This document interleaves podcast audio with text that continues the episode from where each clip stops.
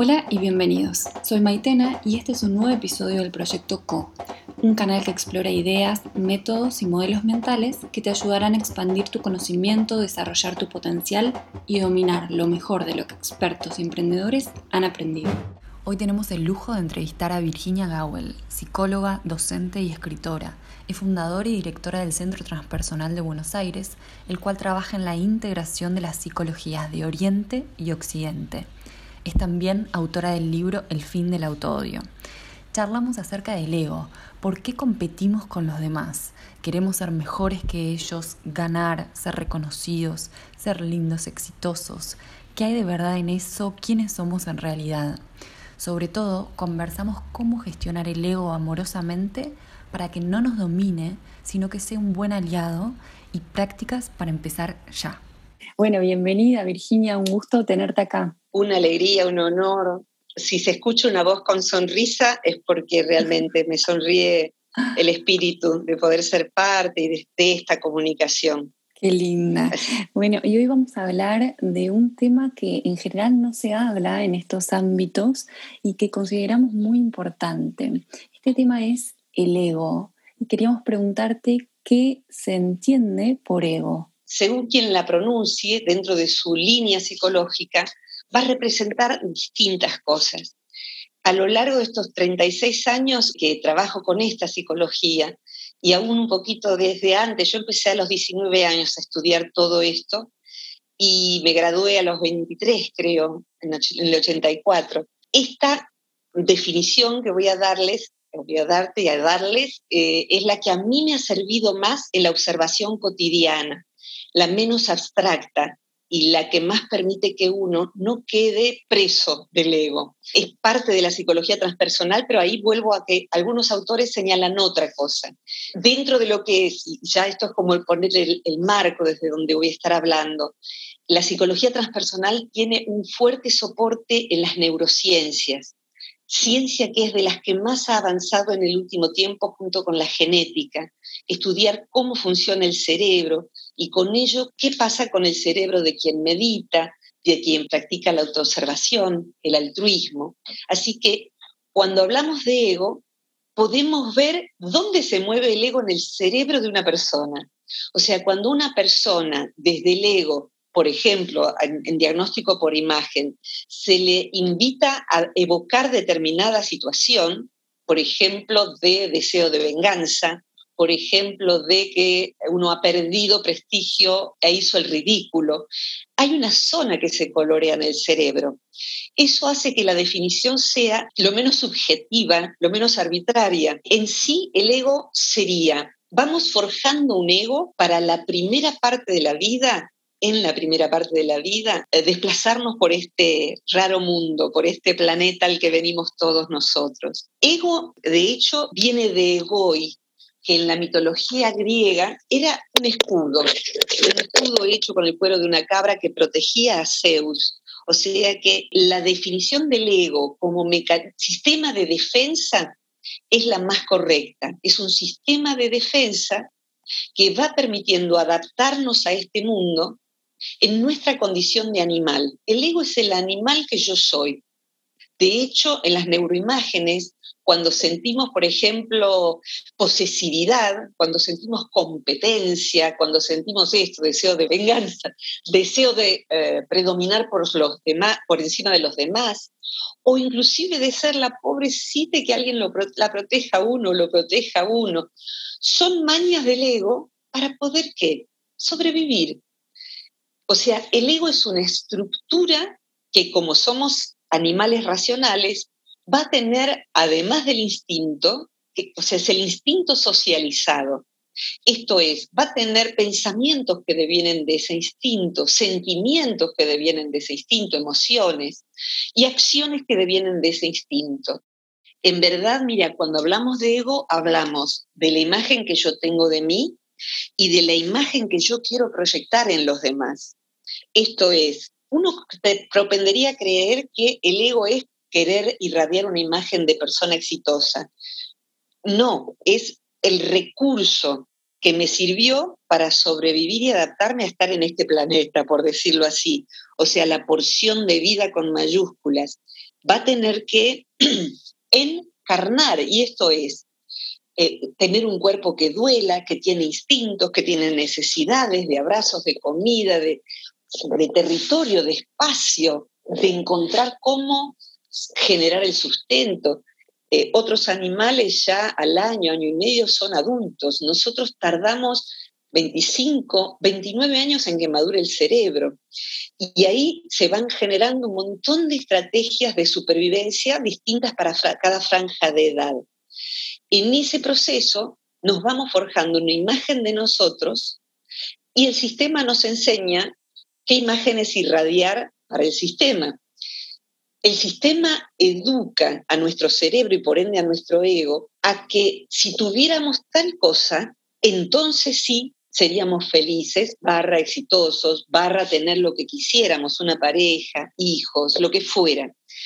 Entonces, eh, mm, nos vamos forjando una imagen que queremos dar a los demás, pero no siempre es exitoso. Puede ser la imagen de tener, ser, eh, eh, intelectual, entonces ando mostrando eso de alguna manera, inclusive no mostrándome, para mostrar que yo soy diferente de la vulgaridad del promedio, por ejemplo, entre comillas, o que yo no puedo, o que yo soy la buena que todo lo da. Y eso también es ego, puede ser ego por lo menos. Puede ser ego, desprenderme de todo y yo me inmolo por los demás desaparezco para mí. O sea que lo que yo quiero es que vean lo buena que yo soy, lo generosa que yo soy. Y tener dos cosas, y ahí voy a lo que vos decís de la autoimagen. Hacia adentro, orgullo de sí, de, ser mucho más bueno que el promedio de la gente, o de ser mucho más inteligente, o de lo, mucho más X. Pero también cuando somos, estamos en automático, en este reino de, la Tierra, en donde estamos los humanos, se da, igual que en el resto de los animales, la polaridad. Es decir, que secretamente guardamos la imagen de nosotros, exitosa, por ejemplo, y también que somos un fraude. O sea, que irradio una imagen de mí que no es. La imagen que irradio de generosa dentro de mí, yo sé que no es así dentro de mí yo sé que soy vulnerable, eh, que no alcanza con lo que soy. Y estamos hipnotizados por el sistema para sentir que no alcanza porque vamos a comprar. Y si alcanzó antes, me van a vender Botox, una cirugía, algo para no entrar en esa cosa tremenda para el ego que es la vejez. Entonces, la persona que, puede ir viendo todo eso va saliendo de las trampas y va entrando en una sencillez voluntaria, porque ya ve que el sistema está armado para el ego. Entonces vamos hipotecando nuestra vida en función de lo que el ego pide, manejado por el sistema, que necesita que seamos clientes de ideas, hasta te diría que clientes de religiones, de credos, de todo y de cosas. Entonces, fundamentalmente eso, la imagen que irradio y la imagen que forjo de mí. Estamos criados para ser odiados por nosotros mismos y aún la palabra autoestima es una palabra del ego pobre, triste, mediocre palabra del ego. Nos han vendido que hay que levantar la autoestima. Eso también es una palabra del sistema. Eh, como se dice, si no hay amor, que no haya nada. Si no hay amor hacia uno, eh, la autoestima la verdad es que no va a venir a sufrirlo. Pero es lo que el sistema vende para el ego, para que mm. yo me quiera a mí. En lo personal, fíjate, yo hace 36 años que soy vegetariana y me fui volviendo vegana. Soy una amante de los animales. Cuando traté de entrar, más o menos para el 2012, en el activismo por los derechos de los animales, encontré personas que daban todo lo que tenían y conservaban una mirada amorosa hacia los demás, hacia la vida, hacia ellos mismos, y se sentían mal con el propio ego cuando aparecía. Y también personas que usaban el activismo para pisotear al resto o hacer activismo violento, que es lo último que necesita cualquier cosa para ser defendida es alguien violento. Pero el punto es así, exactamente así. Cuando hacemos un camino, el ego puede tomar el camino y ahí nos hemos perdido. Y si no nos damos cuenta, nos perdemos completamente. Pero hay que tener paciencia y saber convivir con, con, ese, con ese tirano. Te diría que es como tener con esto redondeo, Maite, lo que espero pueda ser una respuesta a tu pregunta. Yo tengo un perro eh, que pesa 50 kilos, me, lo regalaron y ya era grande eh, a los tres meses. Sin embargo, adentro está muy domesticado y como me crié en una granja, sé cómo, he sabido cómo a un perro feroz, que siga siendo feroz cuando hace falta, pero que sea tierno, amigable, con gente que viene a mi casa, alumnos que vienen a mi casa, que no muerda a nadie, que no sea hostil. El trabajo es domesticar al ego y ese es un trabajo que requiere de procedimientos que ya han usado otras personas hace 2.500, 3.000, 5.000 años, sobre todo en Oriente. Por eso las antiguas tradiciones nos traen buenas estrategias para domesticar al sistema límbico y que no se ponga a, a, competir o a dominar o a morder donde no debe. Y ser dueño de sí en ese sentido es un trabajo tan delicado como manipular pólvora, te diría, o ácidos. Mm. Muy, muy delicado. La persona que tiene un ego predominante va a querer sostener la imagen que quería mostrar a como dé lugar. Eh, va a tener mucho la competencia, ser desplazado por otro. Va a estar todo el tiempo en sistema defensivo. No va a poder amar, no va a poder recibir amor, porque lo que llama amar es posesión. Imaginemos, es como, no sé, uno puede poner unas semillitas en la mano como, eh, como recibiendo un pájaro, y si se queda suficientemente, suficiente tiempo quieto, algún pájaro va a venir a comer, y podría ser que venga todos los días. El amor sería así. El ego pone la mano al revés y agarra el pájaro y lo aprieta porque sos mío. Y se le va a morir el pájaro en la mano el ego no puede amar porque, bueno, si hay predominancia del ego, hay necesidades, necesidad, demanda, dame más o te doy más. El ego es el arquitecto de mi estructura psíquica de la primera mitad de mi, vida. Si lo confundo con mi ser, voy a estar en problemas, porque lo pudo discernir. Te diría que el gran trabajo apunta pequeñas iluminaciones y conservar una mente estable, estable ante el halago, estable como las mujeres que danzan, estable ante el antagonista y, eh, que, nos, que nos vitupera, que nos humilla, que estable es eso, eh, mantener el camino a pesar de la crítica y demás, tomar la crítica para seguir el camino. Y estable ante las tentaciones del ego, cómo conseguir ese estado o cómo estar ahí sin que pierda color la vida, ¿no? Porque nadie puede negar que no se siente bien con palabras lindas que le endulzan el oído y que da cierto brillo al día, ¿no? Si recibimos un halago, claramente, eh, bueno, hay algo nuestro que, dentro nuestro que se moviliza y que, bueno, pareciera que ese día tiene como otro color, ¿no? Si fue especialmente lindo cómo ir hacia ese lugar de, ecuanimidad sin que la vida pierda sabor. ¿no? totalmente, totalmente. Mira, vienen muchas personas a mi mente. Primero voy a hablar de una que le pone palabra a esto que quiero decirte. Y luego vendrían las personas. O sea, ¿qué veo yo en personas que te diría han logrado la trascendencia del ego? Que tardé muchos años en encontrar. El fracaso nos enseña a morir a un proyecto, a una pareja, a la juventud, a un rol. El tiempo nos enseña. La muerte en medio de la vida nos enseña a familiarizarnos y a visitar a aquello que nos va a morir y con eso nos vamos dando cuenta de cómo practicar el desapego apasionado. Entonces el fracaso no nos mata, el insulto no nos mata, el halago no nos confunde, es decir, que ahora te diría, la segunda parte. Se llama desapego apasionado y las personas que yo he conocido que lo practican, y acá va y siguen en la lista, Brother David, eh, se escribe difícil, así que el que le interesa busque el sitio de Vivir Agradecidos, la web de Vivir Agradecidos. Brother David es para mí una persona de las más iluminadas que conocí.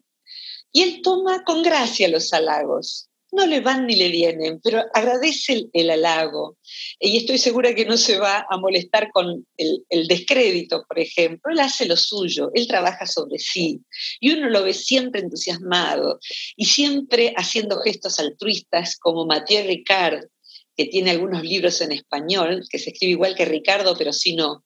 Mathieu es un biólogo molecular, monje budista, muy joven, se fue cinco años a meditar a la montaña, pero cuando bajó fundó un montón de hospitales y escuelas en Nepal, India, Tíbet, y hoy en día, los 75, calculo, Brother David tiene 95 siguen haciendo cosas, escribiendo, organizando cosas, eh, atendiendo. ¿Y cómo lo hacen? Vos ves personas apasionadas. Mathieu lo deben conocer seguramente quienes nos escuchen como el hombre más feliz del mundo. Se vendió con ese marketing y él se ríe de eso, como se ríe de todo. Eh, ¿Por qué es feliz? Porque vive desapegadamente. Entonces, si siguen en la lista, maestros cuyos nombres no resuenan porque los conozco por otras vías y no son de vida pública. Fray Pepe, por ejemplo, muchos, muchos eh, religiosos han aprendido el desapego apasionado, los que brindan servicio en medio de la miseria.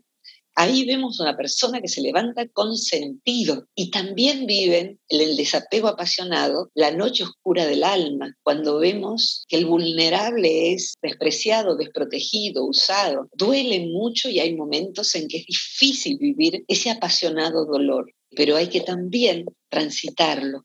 Hay que transitarlo para no caer en el cansancio moral cuando se hace el camino. Así que eso es parte, pero vivir apasionadamente, yo te diría que yo nací con una estructura para ser triste y dramática y he estado años sin sonreír. En este momento me ha rescatado eh, la enseñanza de estas personas. Y para mí vivir apasionadamente es lo que encuentro con único sentido, pero sé también que en algún momento, y lo he pasado y lo volveré a pasar, va a haber momentos de oscuridad en donde no voy a encontrar la pasión junto con, las, las pantuflas que me calzo a la mañana. Me calzo mi pasión, pero hay momentos donde ella no está y tengo que saber aceptar que a todo, a toda persona le pasa la noche oscura. Le pasaba San Juan de la Cruz y yo soy nada más que Virginia Gawel, o sea que bueno, necesitamos saber que eso es parte del camino. Pero el camino apasionado tiene esa condición. Ese ecuani es la ecuanimidad apasionada, lo cual parece, es un oxímoron, es una contradicción en sí misma. Pero hay pasión en el camino y hay desapego, entonces puede haber ecuanimidad. Y como decía, la, creo que es, no me acuerdo si es la Desiderata o, o cuál de esos poemas clásicos, no, es el sí de Rudyard Kipling. Recomiendo buscarlo porque habla de esta pregunta que haces. Eh, si puedes mantenerte con igual ánimo ante el éxito y el fracaso, esos dos grandes impostores. Y termina así, enumerando, serás un hombre, hijo mío, serás una mujer, hija mía, ¿no? Pero hay prácticas para poder conservar ecuanimidad, perderla y volver a traerse, así como cuando uno medita. Va a haber distracción, o sea, no es que sí hay distracción, nos vamos a distraer, no somos monjes que tenemos 10.000 horas de práctica, que es lo que se necesita para ser un experto en algo. Entonces, cuando haya distracción, vuelvo a traerme hacia la atención, en la respiración, en el mandala, o la atención. El fortalecimiento de la atención es vital entre las prácticas. O sea, hace falta desarrollar una atención diestra, entrenada, para que en medio de los desafíos del mundo no perdernos. Y eso requiere tiempo y mucha paciencia y práctica, práctica, práctica. Si no hay tiempo de meditar, no es una excusa porque se practica con los ojos abiertos, allí donde uno esté en el transporte público, en medio de la vida. Si uno puede tener soledad y silencio, fantástico, pero otras veces no va a poder porque no lo tiene, porque llega a casa y están los niños y bueno, uno no puede, pero si aprende a autoobservarse, en medio de la vida está la oportunidad de práctica. Y se va logrando no ser atrapado por las emociones, por los automatismos, son automatismos, si no se viven automáticos. Así que es eso, practicar, practicar, aprender las prácticas para en medio de la vida estar sobrio. Y eso sería la ecuanimidad apasionada. Eh, mm. es, un, es un logro de, largo plazo, pero es apasionante trabajar, aunque sea al, al, principio muy difícil, después se va volviendo más fácil. Y la última pregunta tiene que ver con con esto, ¿no? Con, con, la práctica, si nos pudieras recomendar una o dos prácticas muy sencillas, muy chiquitas, aunque sé que poderosas, que hayan servido para mantener una relación sana con el ego. ¿Cuáles nos señalarías o nos recomendarías? Con mucho gusto. Mira, yo no soy una persona de meditar con los ojos cerrados. Lo hago a veces, lo hago brevemente y así como tengo amigos que pueden meditar de una a cinco horas, por ejemplo, ¿no? No es lo mío. Mi práctica principal es en medio de la vida, se llama atención dividida o doble atención, y que va hacia lo que hoy se conoce como atención plena, pero tenemos que estar atentos porque también se va, lo que se pone de moda termina siendo un remedo, una imitación, es como, no sé, una imitación de un cierto tipo de cristal o de un reloj caro. Bueno, hay una imitación de atención plena que se vende alegremente como que ya todo es plena atención y todos estamos presentes y todo es en un fin de semana. La atención plena es un logro cerebral inclusive que requiere de muchos años de práctica. La atención dividida sería más o menos así. En este momento yo te presto atención, presto atención, para mí es como si estuvieras aquí en mi casa. Vos estás allí e intervenís con una pregunta. Yo te escucho, voy hacia vos, te escucho, voy hacia vos y vuelvo hacia mí para ver qué siento yo, qué pienso yo, cómo está mi cuerpo, me observo en cuerpo, emoción y pensamiento.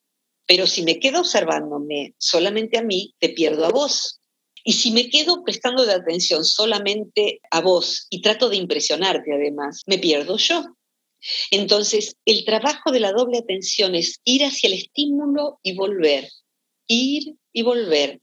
El estímulo puede ser, no sé, en este momento yo estoy observando las hojas de, de una planta que está floreciendo en esta época del año. Veo los pimpollos, pero vuelvo a mí. Si me quedo en los pimpollos, me acuerdo de cuando vine a vivir acá y mis vicisitudes, y no fue una buena época hace 16 años, 15 años. Entonces me perdí, ya no están más los pimpollos. Entonces vuelvo a mí, por eso se llama una psicología contemplativa.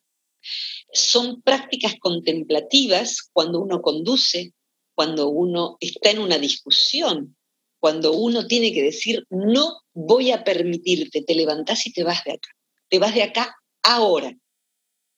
Y estar uno en plena atención. Es decir, que se va trabajando con las tremendas emociones que tenemos, se va trabajando todo eso y esa Atención dividida es, dividida porque voy y vengo, voy al estímulo y vengo. El estímulo parece estar afuera, el estímulo parece, parece estar siendo el pimpollo o Maite, pero cuando me autoobservo, el estímulo puede ser mi enojo. Contemplo mi enojo. Ahí está mi enojo. Mira cómo se me sube la sangre a la cabeza. Mira cómo tengo pensamientos de revancha o de castigo. Mira cómo este enojo puede ser destructivo. A ver, lo puedo convertir en algo positivo. Lo estoy, le estoy poniendo pensamiento, pero no, no es pensamiento autoobservarse. Estoy poniéndole palabras a lo que observo. Ver no es pensar. Y, e invito para, para poder hacer la práctica con guía, hay un, eh, hace poco grabé esta práctica en un estudio de grabación inclusive. Están en YouTube y la pueden hacer acompañados con mi voz, porque para mí es una práctica vital desde hace 40 eh, años. O sea que puedo decir, yo no estoy iluminada ni se hagan ilusiones, soy una laburante, soy una obrera de estas cosas, igual que mis ancestros. Puedo decir, así como puedo decir, no estoy iluminada, aviso, no soy maestra, les aviso, soy una psicóloga que trabaja con esto, y esto es verdad, les puedo asegurar que esta práctica trae eh, tantos beneficios a, poder eh, ir encontrando el camino del no ego para ver el ego, cómo funciona y no ser atrapado por eso, y ser atrapado por eso, revolcado por eso, pero salirse de eso, y encontrar que la vida es hermosa, y encontrar las, las, compañías que sí son y no las que no son. Entonces, ¿cómo encuentran esta práctica en YouTube? Ponen mi nombre y apellido de cinco letras con una sola L, Gawel. No estoy difundiendo sino esa práctica, está gratuita allí. Está, dice Virginia Gawel, el fin del autoodio, práctica. Van a encontrar que hay seis prácticas. Cada una tiene una carátula y esta dice atención dividida, creo. Es uno de los primeros capítulos, dice capítulo no sé qué, atención dividida. Y ahí empiezan a practicar. La sugerencia es hacerlo primero con algo inanimado, un mandala, un florero, no sé, algo, lo que veo por la ventana porque después voy a tener que practicar con alguien que me está diciendo algo que me molesta. O sea, estoy conversando en una discusión y tengo que sostener la práctica. O peor, me estoy enamorando. ¡Ay, te quiero ver! Con todas las hormonas dando vuelta, imaginación, proyecciones, interpretación de lo que el otro quiere, está haciendo y del destino y de no sé qué. Y ahí hace falta mucha, mucha práctica porque ya no es contemplar un mandala o un florero, soy yo todo en revolución y lo otro. Así que bueno, esa práctica para mí es la práctica fundante de todas las demás, Maite. Y afortunadamente te diría que estas prácticas hoy en día, yo nunca pensé que iba a llegar a ver esto. Las prácticas se van difundiendo en este momento en las escuelas de niños, empieza a haber práctica de todo esto, que sería el, real fin al bullying, porque básicamente es la no violencia encarnada o el intento de no violencia y también la no violencia hacia uno mismo. Hemos aprendido de alguna manera que la espiritualidad es autoflagelarnos de algún modo es no tener emociones negativas, por ejemplo, no, no tener, no, las tengo, ¿qué hago con ellas? Saber qué hago cómo hago esto que hace esta mujer, ¿no? ¿Cómo hago para que mi existencia en este mundo sea buena para los demás? Eh, la verdad que si alguien quiere ser feliz, creo que el trabajo sobre sí también, además del servicio, es el camino. El servicio es camino y felicidad. Y la gratitud la gratitud. Y uno solo puede practicar la gratitud como hábito, es, es otra práctica, te diría. Si tuviera que ofrecer otra práctica, sería la del Brother David, que la van a encontrar más descrita en, el, en la web de Vivir Agradecidos, la Fundación Vivir Agradecidos. Él dice stop, look, go. Son tres pasos. Me detengo, detengo mis automatismos. Puede ser literalmente, me paro, me siento, me detengo un instante, me miro por dentro, miro a mi alrededor, observo lo de alrededor como una oportunidad y observo qué podría yo agradecer en este momento. Y go es vuelvo a la vida, me vuelvo a meter en la vida. Y cuando salgo de vuelta a la vida, ya soy otra persona porque me observé. Y eso se va volviendo proteico, se va volviendo cada vez más firme en uno y va pudiendo si no hay nada que agradecer porque es muy tremendo lo que está sucediendo, agradezco la posibilidad de intervenir en ello. Redondearía Maite diciendo que en este tiempo, no me acuerdo quién decía que en la nave Tierra, como si fuera una nave que va surcando el espacio, en una nave hay pasajeros y tripulación. Todos somos tripulación. Todos tenemos un trabajo que hacer para el colectivo, para que la nave siga funcionando. Hay que tomar una de las causas posibles y volverse un activista no violento de esa causa, que puede ser, no sé, si son los adultos mayores, voy a tomar tres personas y las voy a llamar todos los días en esta reclusión de pandemia. Cualquier cosa que uno haga como ciberactivismo, lo que fuera.